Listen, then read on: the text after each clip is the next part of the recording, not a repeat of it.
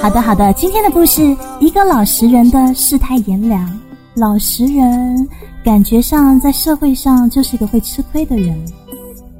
那么他会遇到什么样的世态炎凉呢？无所谓。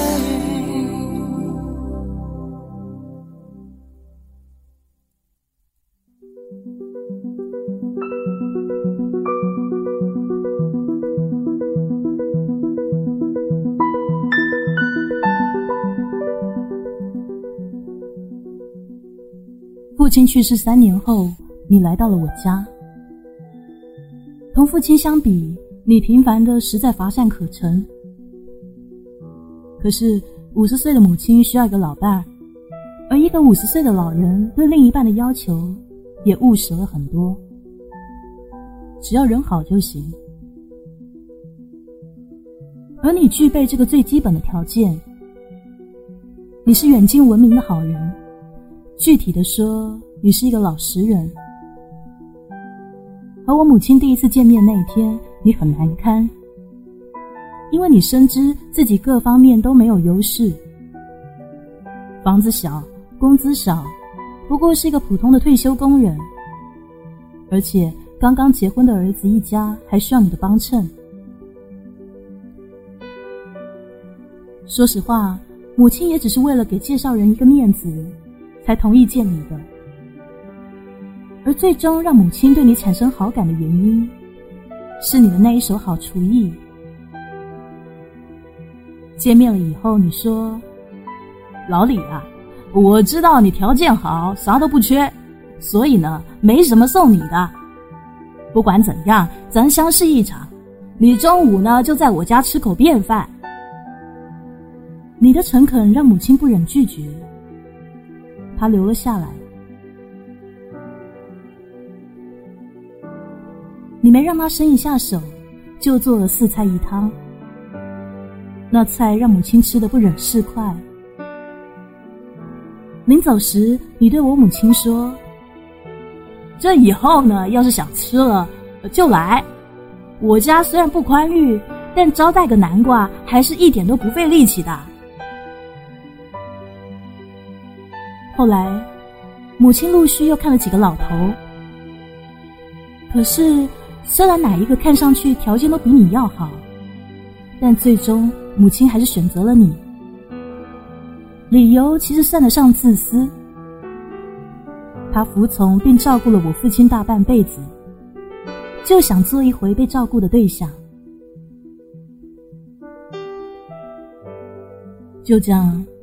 你和我母亲住在了一起。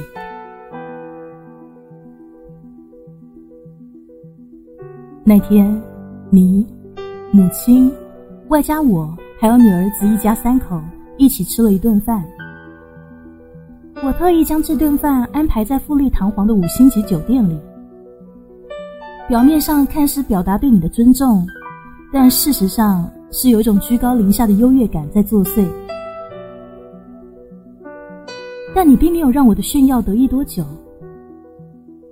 走出酒店的时候，你悄悄的对我说：“以后呢，咱们就是爷俩了。你要请我吃饭呢，就去街边的小店，在那呢，我吃得饱，还不心疼。”是你那太诚实的表情烫伤我的虚伪，让我觉得跟一个老实人玩心眼。就像大人哄一个孩子的糖球一样，已经接近了一种无耻。你把我母亲照顾的很好，她每次见我都嚷嚷说要减肥，那语气是幸福的。我还记得从前父亲还在的时候，每一次我回家，母亲都跟我抱怨，抱怨我父亲那几乎坚守了一辈子的陋习。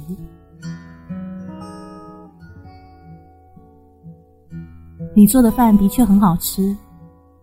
我在吃了几次以后，对妻子做的饭我有几分不满。有一次跟你们一起吃饭的时候，我忍不住对妻子说：“有下回图书做饭的时候，你在边上学着点了。”妻子表情中并没有虚心好学的成分，反而有几分愠怒。你赶紧出来解围，说：“我这辈子啊，啥都做不好，就长了点吃的本事啊。你们呢，都是做大事的人，别跟我学啊。要是馋了就回来，随时回来。这做饭的最怕自己做的东西没人吃啊。”那天我们走的时候，你包了好多你做的东西让我们带上，还把我拉到一旁说：“别再夸我做的饭好吃了。说真的，谁一说我这优点啊，我脸就红。一个大男人把饭做得好，其他方面草包一个，这哪算优点啊？”回家的路上，我跟妻子复述了你的话，他说。他这个人啊，天生伺候人的命啊，天生就愿意滴到泥土里。算咱妈有福气，老虽老了，还可以当个皇太后啊！我一边开车，一边用眼睛的余光感受妻子对你的亲切，心里并不想听你辩解什么，毕竟你始终是个外人嘛。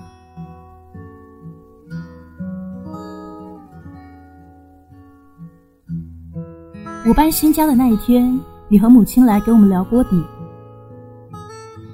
你严格的按照民间聊锅底的习俗，有条不紊的忙碌着。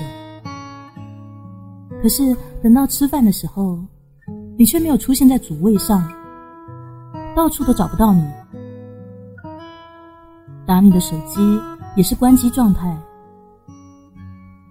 然后就像是掐算好了时间，等宾客散去。你回来了，仔细收拾那些杯盘狼藉，将剩饭剩菜装在你事先准备好的饭盒里，留着回家吃。母亲不希望你这么做，觉得委屈了你。你小声的对他嘀咕：“晚上呢，我给你新做，这些我吃啊。”母亲说：“干嘛天天吃剩饭剩菜呢？”你知不知道我见你这个样子啊，心里难受啊！哎，你千万别难受啊，让我看着这么浪费啊，我心里才不舒服呢。树赞的钱呐，都是辛苦换来的，咱帮不了孩子，那就尽量帮他省点啊。你的话让我母亲心疼了很久，然后她决定告诉我。听着母亲在电话里听你说好话，我内心的感受很复杂，同时也为自己的这份复杂感到惭愧。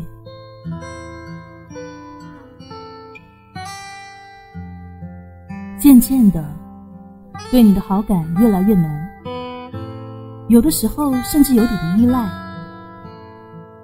你总是无声的为我们做很多事，一一换掉家里的坏水龙头啊。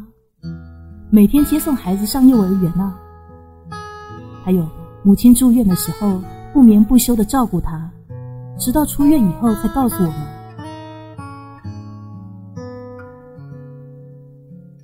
只是没有想到有一天你也会病倒，而且病得那么严重。你在送我儿子去幼儿园的路上轰然倒下。脑血栓，半身不遂而卧床。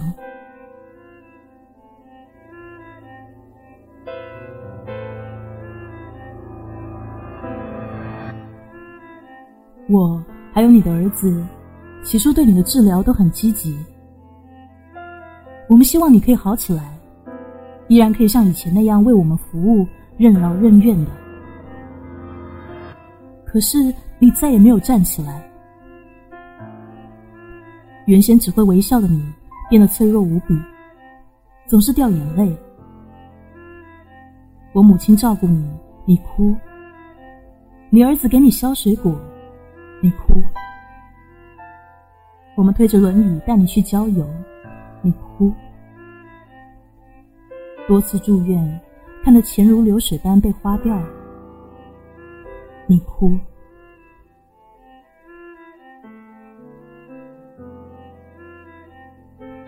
终于有一天你用剃须刀片朝着自己的手腕狠狠切了下去抢救了五个小时你才从死亡边缘挣扎着回来，很疲惫，也很绝望。没有想到的是，先我弃你而去的是你的儿子。他开始很少来看你，甚至后来连面都不肯露一下。每次打电话给他。他都说自己在出差，回来就过来看你。更令我没有想到的事情是，母亲在这个时候跟我提出要跟你分手。你们本来也没有登记，就是一拍两散的事情。母亲跟我说：“我老了，照顾不动他了，妈是帮不上你什么忙。”但也不能给你捡个残爹回来做你的拖累吗？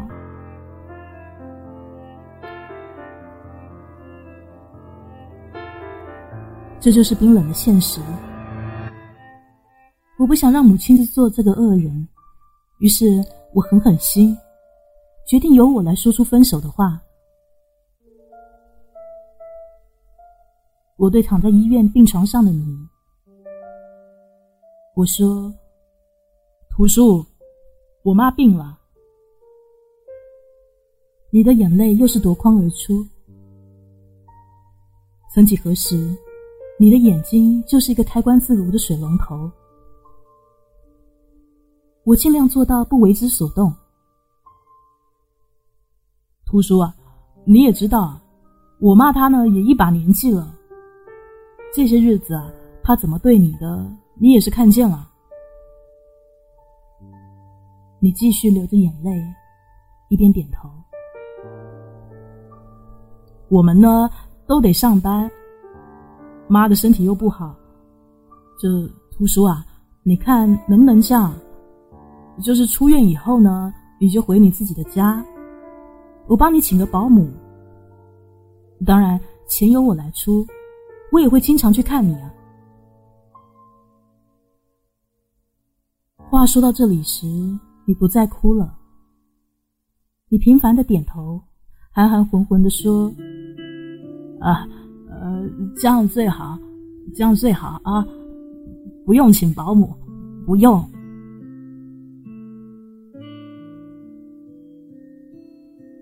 走出病房，我在医院的院子里还是流了眼泪，说不清是解脱后的轻松，还是心怀愧疚的疼痛。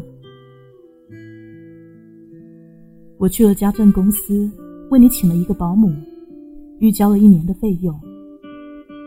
然后去了你家，请了工人把你的家重新装修了一下。我在努力的做到仁至义尽，不为你，只为安抚我内心的不安。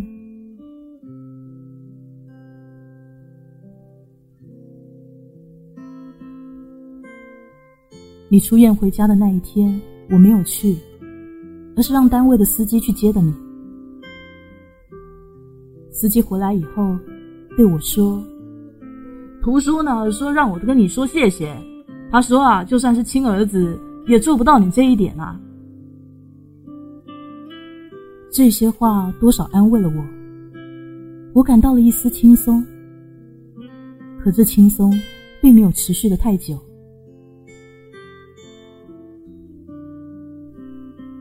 你不在的那个春节，过得有些寂寥，再也没有一个人甘愿扎在厨房里变着花样的给我们做吃的。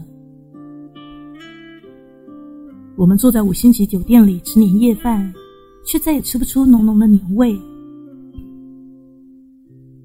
儿子在回家的路上说：“我想吃爷爷做的饭。”妻子用眼睛示意他不要再说话，可是。儿子反而闹得更凶。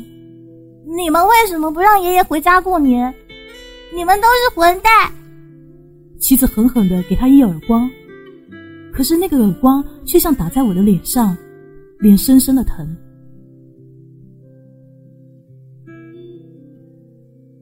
儿子的一句话，让我们曾经自以为的所有心安都土崩瓦解了。我从后视镜里看到母亲的眼睛也红红的，可想而知，那是一个多么不愉快的大年三十。我无比怀念去年你还在我们家的那个年。一个家的幸福温馨，总是建立在有一个人默默无闻的付出，甘愿当配角的基础上。而今年，配角不在了，我才知道，戏很难看，极为无聊。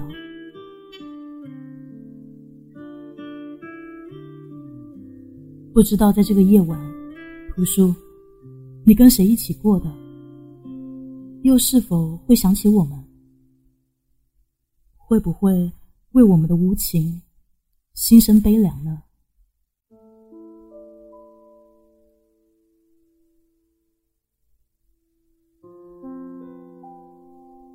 青春的钟声敲响以后，我还是驱车去了你那里。你步履蹒跚的给我开了门，见到我，嘴上在笑。眼里却有了泪。走进你冷锅冷灶的家，我的眼泪再也没有止住。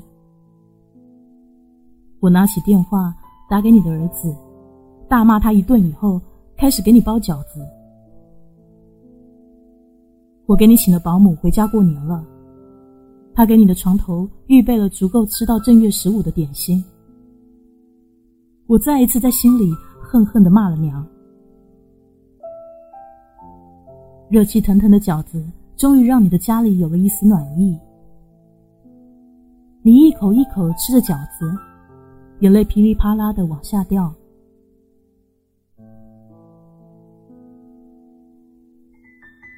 我打开那瓶之前送给你的五粮液，给你和我各倒了一杯。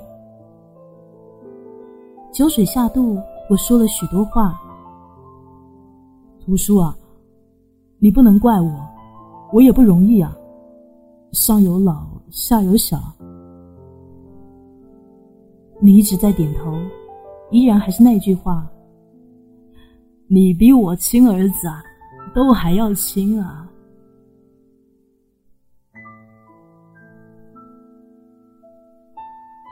我在初一的凌晨摇摇晃晃的离开你的家，喝了酒，只好把车停在你的楼下。一个人走在冷清的大街上，满目凄凉。手机响，是妻子打来的。你在哪？我再次发了火。我在一个孤寡老人的家里。我们都是什么人呐？人家还能走能动的时候，咱利用人家。人家现在动不了了，咱把人家送回去了。咱良心都给狗吃了。还人模狗样的仁义道德，我呸！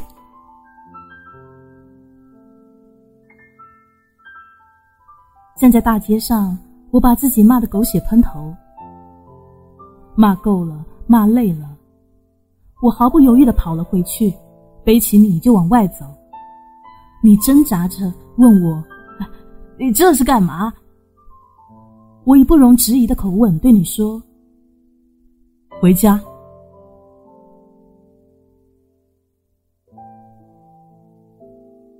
你回来了，最直接表达高兴的是我的儿子，他对你又搂又亲，吵闹着要吃炸麻花，要做面人小卡。妻子把我拉到小屋，问我：“你疯了？他儿子都不管他，你把他接回来干嘛？”我不再发火，心平气和对他说：“他儿子做的不对，那是他的事。”不应该成为咱们放弃图书的原因啊！我不能要求你把他当成亲公公。可是，如果你爱我，如果你在乎我，就把他当家人。因为在我心里，他就是家人，就是亲人。放弃他很容易，但是我过不了自己心里的坎儿。我想活得心安一点。就这么简单。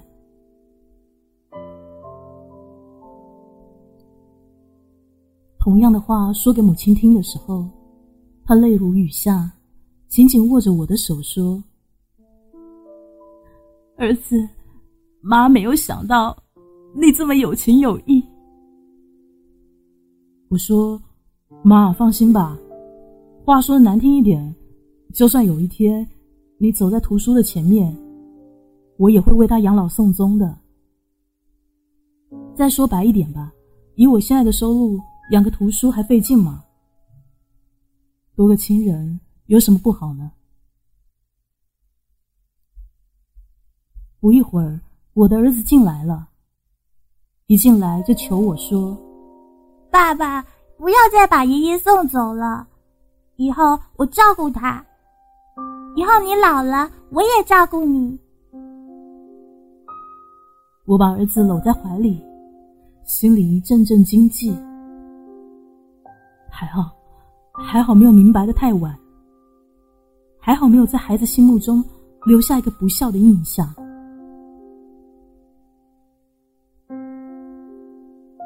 爷爷嘛。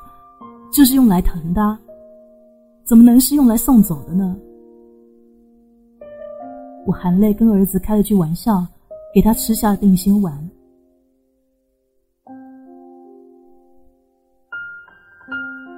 你渐渐的安静下来，不再哭了，每天都坐在轮椅上做一些力所能及的事情，而我对你很挑剔。图叔啊，今天这套衣服穿的有点不帅啊，稍微有点配不上我妈。图书，几天没擦地板了，不是我说你越来越懒了。我没大没小跟你开玩笑，你乐得合不拢嘴。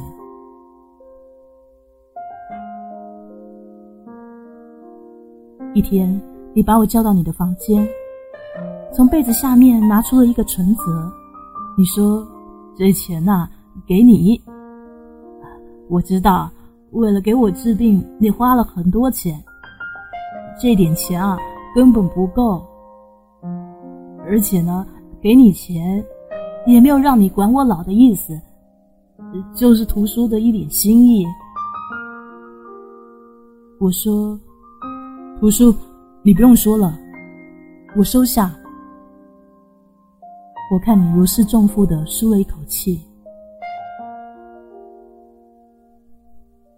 拿着这张存折，我找到你的儿子，把存折跟密码都告诉了他。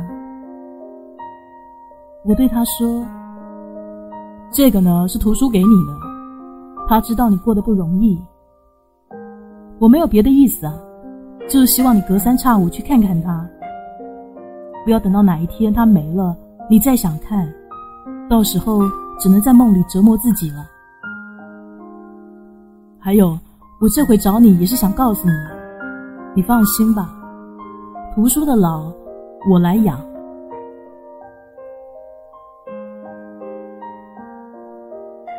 我没有告诉你那些钱的去向，我知道，接受可能会让你更好过一点。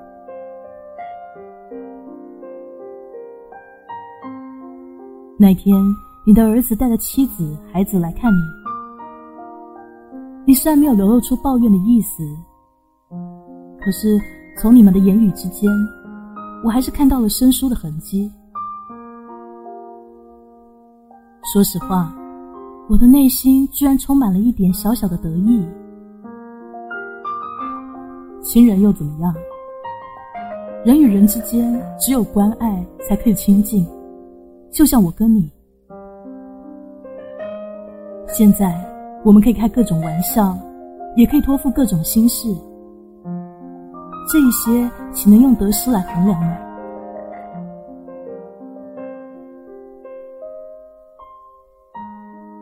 母亲和你正式的登记结了婚，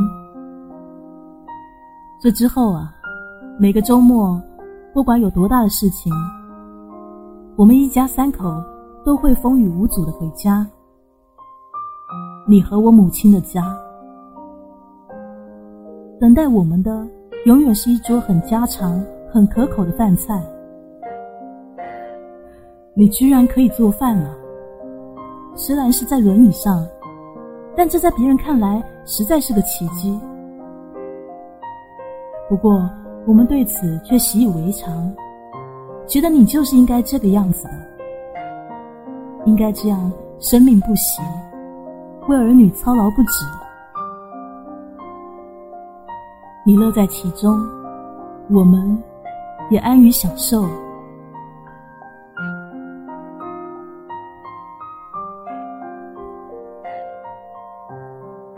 只是你的孙子很心疼你，总是在我狠心的让你自己夹菜，或者是让你自己想办法上厕所的时候，偷偷的为你服务。看着你俩小心的保持着你们之间的默契和秘密，我的心里溢满幸福。家有一老，如有一宝。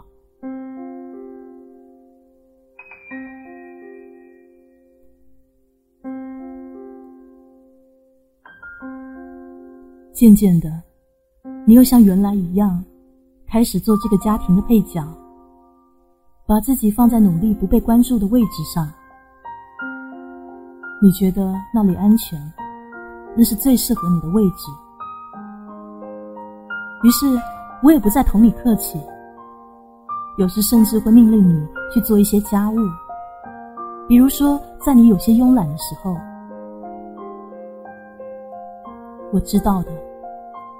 我必须用这种方式，尽量延缓你的衰老，延迟你完全失去行动能力的速度。